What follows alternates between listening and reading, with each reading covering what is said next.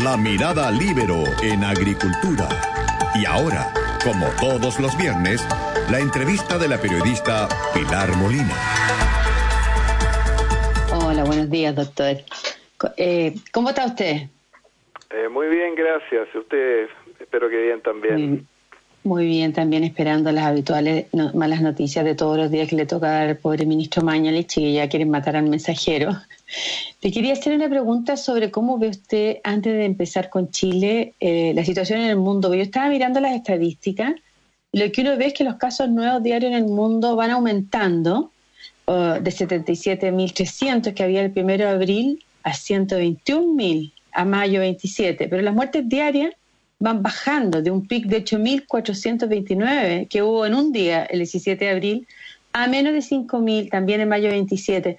¿Está más controlada la pandemia a nivel mundial en la medida en que los mayores contagios no se van traduciendo en más muertos? Yo creo que sí, y eso es una buena noticia.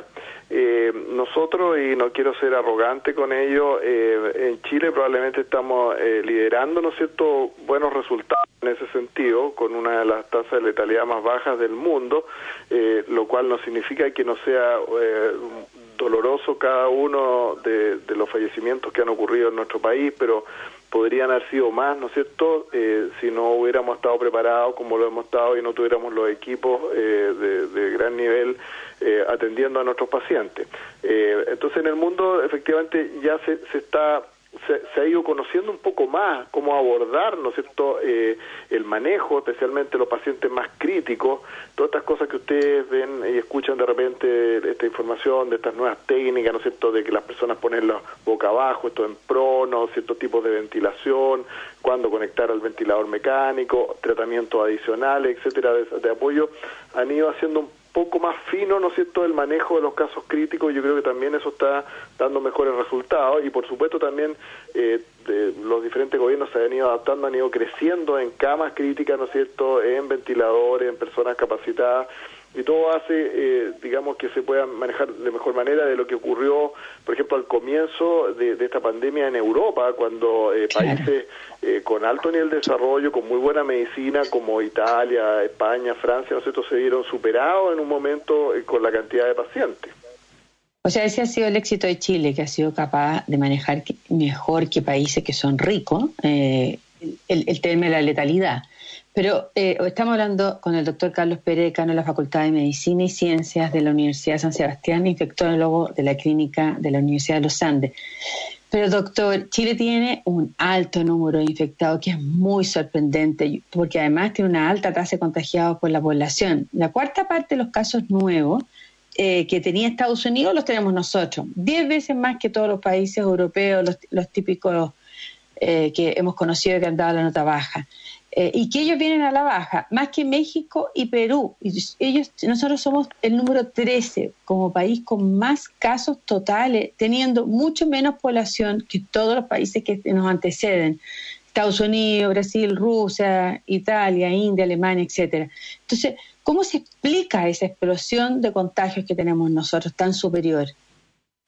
Mire, yo creo honestamente que hay dos razones. En primer lugar, eh, pesar de todas las medidas y todas las indicaciones, eh, una parte de la población no ha cumplido, ¿no es cierto?, con, con las restricciones de la circulación, con la cuarentena, etcétera, y las personas se han seguido infectando. Lo, lo, vemos todos los días nosotros los que vemos pacientes, ¿no es cierto?, cómo se, se siguen produciendo eh, infecciones que no deben haberse producido si la persona no hubiera ido para allá, si no hubiera salido, si no se hubiera juntado con tal persona probablemente no era resultado con la infección. Así que hay una responsabilidad nuestra. Y lo otro, que lo digo con mucha responsabilidad y con mucho respeto, eh, no tengo tan claro que todos los países tengan un sistema de registro de todos los casos y de detección eh, como el nuestro. ¿Ah? Entonces yo creo que hay una subnotificación en algunos países. Eh, a mí me cuesta creer en algunos países grandes, muy grandes, ¿no es cierto?, que tengan los números que están reportando realmente. Yo creo que hay un gran grupo de personas que han tenido infecciones, quizás infecciones más leves y que se han eh, manejado en forma ambulatoria y que no han sido ni diagnosticados ni notificados. Así que yo, perdónenme, pero ahí yo creo que no todos los países tienen el sistema de registro nuestro y probablemente los números pueden ser más grandes en algunos países y, no los conocemos. Pero doctor Carlos Pérez, ¿usted cree también que los países desarrollados están mintiendo la estadística? Porque Venezuela está obvio, China está regalado también que han mentido, porque difícilmente nosotros los, los pasamos volando en el número de contagios. Pero en la tasa de contagio por millón de habitantes, nosotros solo nos gana España en el mundo. Sí, pero mire, yo, yo como le digo, no quiero así jugar a nadie, eh, pero algunos países de nuestra región, de nuestra región, yo tengo algunas dudas de los reportes, aparte de Venezuela, eh, porque uno ve de repente unas situaciones en términos de, por ejemplo, tasas de mortalidad muy elevadas, ¿no es cierto? Muy elevadas en algunos países, en Ecuador, por ejemplo, eh, tasas muy elevadas, entonces uno dice, ¿será realmente que, que, que, que son más complicados los casos, no lo han podido manejar? o que el universo total de infectados es mucho mayor y en realidad la tasa es similar a la nuestra un poco más alta y lo que pasa es que hay casos que no están reportados. Entonces yo como le digo, en algunos países de la región, sin mencionar específicamente ninguno, tengo dudas, eh, la región en Latinoamérica me refiero, de que probablemente no estén todos los datos. En los países europeos sí tengo claro que los datos son bastante eh, precisos, digamos, pero en los países de la región tengo algunas dudas. Pero como le digo, eh, más allá de eso, creo que sí, nosotros pero nosotros somos primeros, ¿no es cierto?, en la región, en, en, términos de, de, de, de testeo. Somos lejos de lo que más testeamos, pero igual estamos muy, mucho más abajo que Rusia, que Estados Unidos, que testean eh, 80.000 por cada un millón de habitantes, nosotros tenemos 84.000 testeos por cada un millón de habitantes, y sin embargo, igual nosotros les ganamos la tasa de contagio a todos esos países, eh, en, términos de, de, poblacionales. Eh, o sea, es como sorprendente lo que ha pasado en este país que ha sido capaz de eh, enfrentar bien la letalidad y sin embargo en, materia de, contagio ha sido una explosión descontrolada. Eso es lo que uno ve desde afuera. Claro, por eso, por eso estoy diciendo que la primera responsabilidad era nuestra, digamos, era nuestra y era de nuestra de nuestra población, ¿no es cierto?, eh, de todos nosotros, de cumplir con la, con la indicación, porque obviamente la autoridad no puede tener un sistema eh, policial, ¿no es cierto?, de fiscalización eh, perfecto, porque la, eh, todas nuestras Fuerzas Armadas también y Carabineros están preocupadas más de resguardar el orden público, de repartir, ¿no es cierto?, las cajas de alimentos, de una serie de otras cosas, entonces también hay una responsabilidad nuestra y eso es la primera responsabilidad. Pero insisto que, del punto de vista, al menos en países que no tan desarrollados, ¿no es cierto?, los registros del número total de casos, de repente uno tiene duda, por ejemplo, lo que ocurre en India o en países africanos, ¿no es cierto? Eh, no sé realmente si son los datos que se entregan o no. Ya, pero en, relación a América Latina, nosotros tenemos la cuarta mayor letalidad después de Ecuador, Perú y Brasil. O sea, tampoco somos los campeones. Porque lo que nos consuela, ¿no es cierto?, es que hemos sido capaces, el sistema de salud ha sido capaz de manejar en bajo nivel de letalidad y sin embargo somos los cuartos. O sea, estamos entre los más bajos de todo el mundo, tenemos una tasa de 1.1 en este momento, que es de las más bajas que tienen en el mundo. Eh, eh, así que, como digo, yo creo que eso es bastante razonable y recordemos además que alguna, una parte de esas personas que han fallecido, eh, incluso ni siquiera fueron a la UCI, ni estuvieron ventiladas porque se había tomado la decisión ya que, eh, dado su condición previa de postración, enfermedad crónica, etcétera, se había tomado esa decisión junto con su familia de ni siquiera llevarlo al hospital. Entonces, eh, incluso uno tendría que analizar, hacerse por separado de los que realmente llegaron a condición crítica y recibieron todos los cuidados, cuál fue esa letalidad que probablemente es menor todavía. Pero, pero como le digo, no, aquí no, no tiene mucho sentido cantar victoria o sentirse muy, muy capaces, sino que seguir trabajando duro para mantener esos niveles ahí y sobre todo bajar los nuevos contagios, que eso todavía no ha ocurrido como debió, haber ocurrido, yo creo que la principal causa es que las cuarentenas no se están cumpliendo efectivamente, porque aquí no hay fórmulas mágicas. Eh, aquí no tenemos vacunas, no tenemos tratamientos preventivos, no hay cosas Depende De nosotros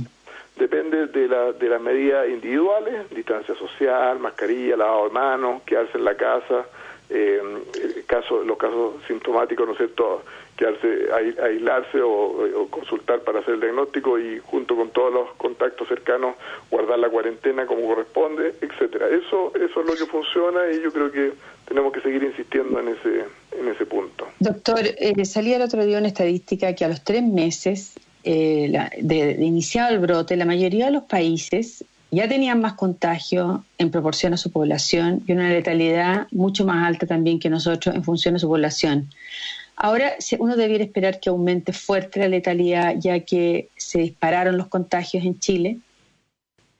Y que sigamos el mismo ciclo que habían seguido los otros países que nosotros mirábamos con horror en Italia, en España, en Brasil, ¿cómo está la letalidad? Sí, yo creo que nosotros ya no la tuvimos. Cuando, cuando por ejemplo, eh, eh, eh, Italia o Francia llegaron, por ejemplo, a los 50.000 eh, casos, ¿no es cierto?, ya tenían una letalidad que iba en el 10% y nosotros a los mismos 50.000 íbamos en el 1%. Así que yo, ya, no, ya no tuvimos esa situación. Eh, insisto que en esos casos lo que pasó fue que eh, los pilló, eh, fue como un tsunami, digamos, o sea, no estaban preparados y de repente llegó la ola y, y, recién empezaron a prepararse, claro, y ahora sí están muy bien preparados en caso que llegue a ocurrir algo parecido, pero los pilló desprevenidos. Eh, nosotros, en, la parte del tratamiento de los pacientes críticos, pero a usted no le preocupa que en Chile van creciendo las personas conectadas a ventilación mecánica día a día, aun cuando el gobierno vaya agregando nuevos ventiladores. Sí y que en algún minuto se nos disparen las cifras producto de eso. Claro, bueno, nosotros eh, efectivamente lo que se ha ido haciendo es aumentar la capacidad, eso tiene un límite porque además no es un tema solo de camas y respiradores, sino que también de personal capacitado, que, que sí está en una situación límite. Eh, así que obviamente que pueden aumentar, pero yo no creo que se vayan a disparar. Estos últimos días hemos visto que efectivamente, claro, de 40, 50 pasaron a 80 fallecidos cada persona, insisto, cada persona que fallece en una situación muy lamentable y terrible. Eh, pero nos vamos a mantener en ese rango, ¿cree usted? Pero no, no, no me parece que se vaya a disparar. nosotros no vamos a llegar a tener los 500 o los 1000 casos que están teniendo, que tenían eh, eh, eh, Italia, por ejemplo, qué sé yo, diario. No vamos a llegar a eso. Eso es lo que yo creo y espero, ¿no es cierto? Así que... Eh, Estamos hablando con el doctor Carlos decano de la Facultad de Medicina de la Universidad de San Sebastián y infectólogo de la, de la Clínica de la Universidad de los Andes. Ahora, eh, ¿usted cree que hay un tema también que el gobierno ha fallado? Ha habido mucha crítica eh, que dice que el gobierno ha fallado en términos de trazabilidad porque no ha seguido suficientemente los contactos de cada persona enferma con COVID y de aislamiento, que tampoco han sido capaces de aislar estos contactos. ¿Usted cree que ahí hemos fallado? Eh, yo creo que sí, ahí ha, faltado, hay, hay, un tema también de capacidad de, humana. yo conozco bien el sistema de salud, digamos, de, desde siempre del seguimiento de estos casos, ¿no es cierto?, de enfermedad infecto-contagiosa, eh, y siempre ha sido muy riguroso. Si lo que pasa es que aquí, como son, eh, son tantas las personas que hay que seguir y trazar, no hay no hay suficiente capacidad capacidad humana no es cierto para para hacerlo. Yo creo que eso es lo que se ha visto sobrepasado y obviamente que hay que mejorarlo. Y por eso la, también la responsabilidad personal. Pero a mí me parece por ejemplo muy muy se ha estado haciendo con el tema de la residencia sanitaria ya eh, tenemos en este momento al día de ayer eh, 136 residencias en todo el país, con una capacidad para recibir a más de 8.200 personas. Hasta, hasta ayer habían cerca de 2.300 que estaban en esas residencias, o sea, todavía hay capacidad para recibirlo. Eh, seguramente van a seguir creciendo y eso es una muy buena medida porque efectivamente el tema, la posibilidad de, de, guardar el aislamiento o la cuarentena, ¿no es cierto?, para algunas personas muy complejo eh, y además terminan contagiando a todo el resto de los miembros de la familia, sobre todo en hogares pequeños, digamos, eh, que físicamente pequeños, que viven muchas personas, así que esto es una muy buena alternativa y todavía existe capacidad para ello y, está disponible, así que yo creo que eso también nos va, va a ayudar, digamos, y hay que utilizarla. Y hay una falla, doctor, eh, también de pedagogía, que el gobierno no ha sido capaz de convencer a las personas sobre la, importancia del aislamiento, entonces eso es lo que los lleva a seguir saliendo más, más que el tema de que tengan que salir a trabajar, porque es toda la región metropolitana la que ha reaccionado de esta forma, que es casi insensible a la cuarentena. Eh, ¿Falta pedagogía también por parte del gobierno? O sea, que yo aquí no le echaría toda la culpa al gobierno, porque somos todos, digamos, eh, responsables de ello, nosotros también los especialistas, eh, eh, estamos permanentemente insistiendo en estos temas. Cada vez que ustedes nos, nos entrevistan o que, digamos, estamos en alguna charla pública, etcétera, estamos repitiendo lo mismo, ¿no es cierto?, e insistiendo en ello junto con el gobierno. Eh, pero también es importante que las personas lo entiendan, lo acojan. Ahora, desgraciadamente aquí en algunos casos hay que hay que también, eh, eh, digamos, tomar medidas más más extremas, ¿no es cierto?, de sanciones, etcétera, porque la gente a veces no las cumple. Usted ve el tema de las fiestas, ¿no es cierto?, la gente sigue haciendo fiestas, reuniones, para los fines de semana largos hay una escuela interminable, la gente que quiere salir fuera de Santiago, entonces todas estas cosas realmente eh, la gente las sabe, las conoce, si usted para en la calle a alguien y le pregunta cuáles son las medidas de precaución, se lo aseguro que todo el mundo las sabe, pero no las cumple, entonces o, no, o las cumple por las buenas o las cumple por con sanciones, que no es lo que uno esperaría que ocurriera, pero desgraciadamente a veces es necesario. Salió porfiado este país. La movilidad bajó apenas 39% en la región metropolitana entre el 25 y el 31 de mayo, a pesar de la cuarentena. O sea, casi es una reacción como inelástica. Bueno, y mm. también hablan del tema de la trazabilidad y el ministro dijo que eh, va a agregar 800 personas que se van a hacer cargo de seguir a, las, a las personas, a los contactos, ¿no es cierto?, de, los contagiantes. Eh, pero ¿es suficiente estas 800 personas más los 80 que tenía antes el equipo ministerial para rastrear a los más de 20.000 contagiados activos que están en la región metropolitana? Estamos como, como lidiando con números que son inabordables. Sí, es, difícil, eh, pero bueno, es una buena medida haber incrementado en 10 veces, ¿no es cierto?, la capacidad. Eh, tenemos muchos, por ejemplo, eh, dentro de ellos algunos eh, estudiantes, por ejemplo, de carreras de la salud, etcétera, que, que están siendo entrenados, ¿no es cierto?, y que tienen, eh, son gente joven, ¿no es cierto?, muy activa y que seguramente nos va a ayudar mucho a, hacer ese seguimiento. Eso va a ser es muy bienvenido.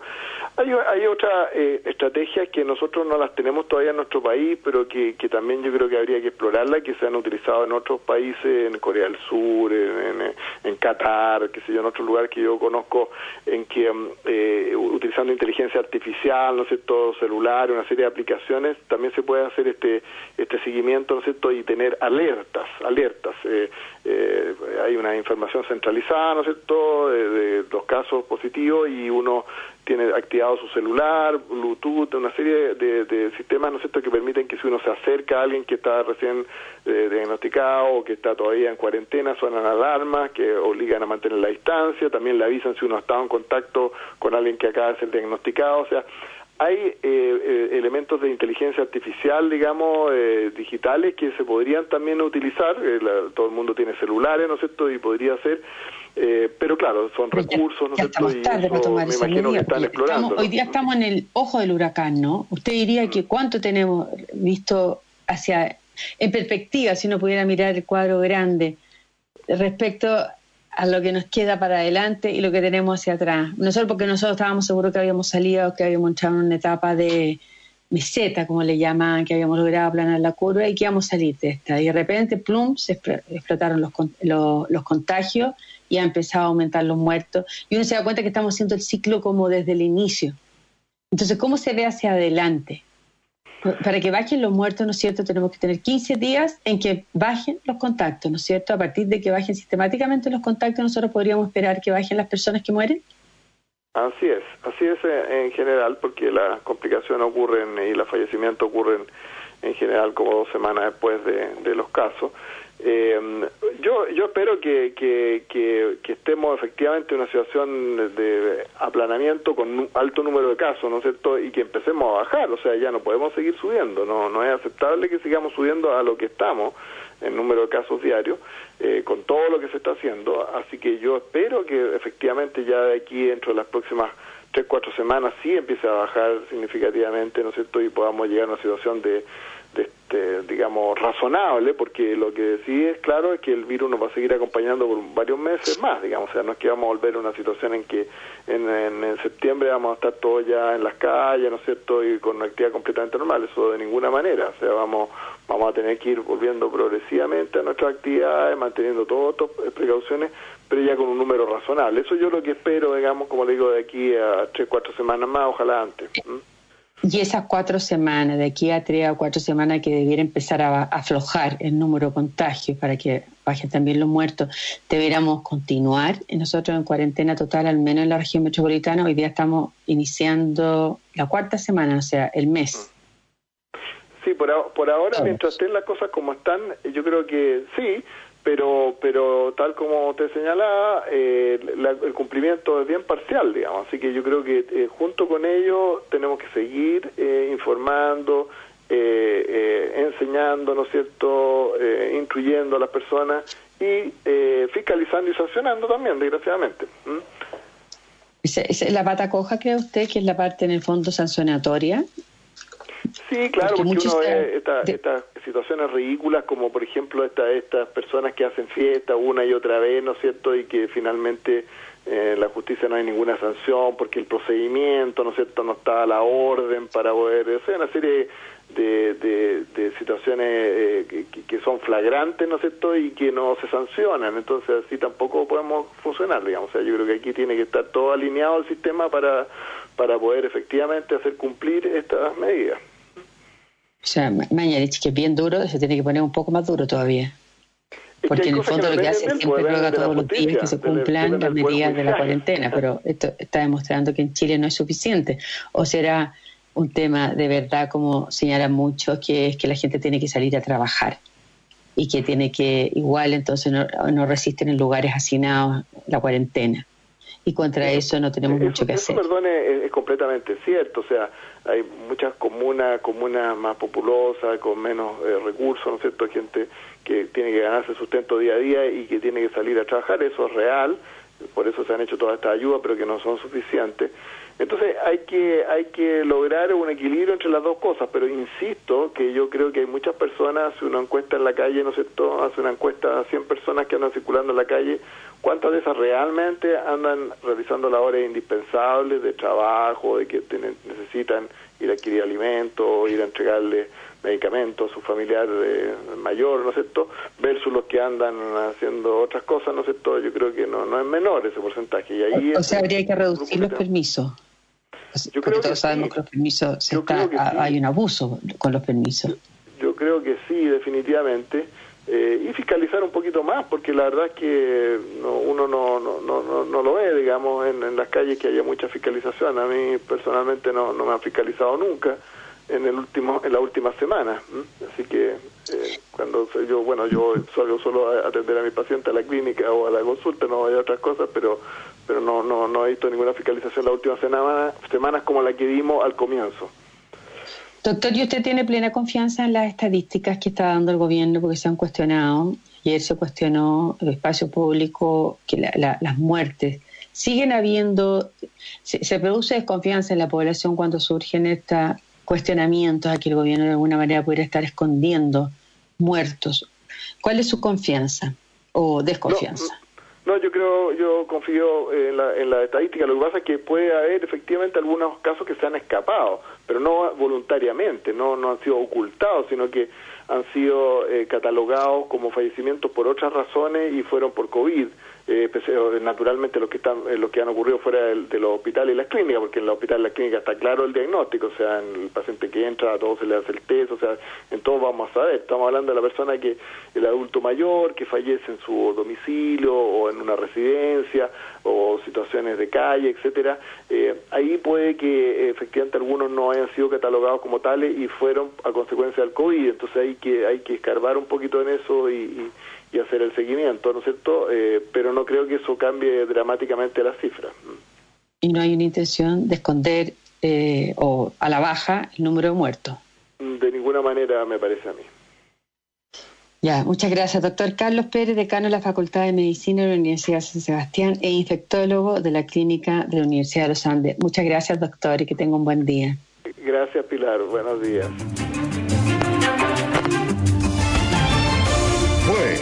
La mirada al libero en agricultura. Una presentación de Viña Garcés Silva, pioneros del Valle de Leida y en consorcio estamos contigo en tus pequeños y grandes proyectos. Conducción Magdalena Olea. Producción Doris Mora.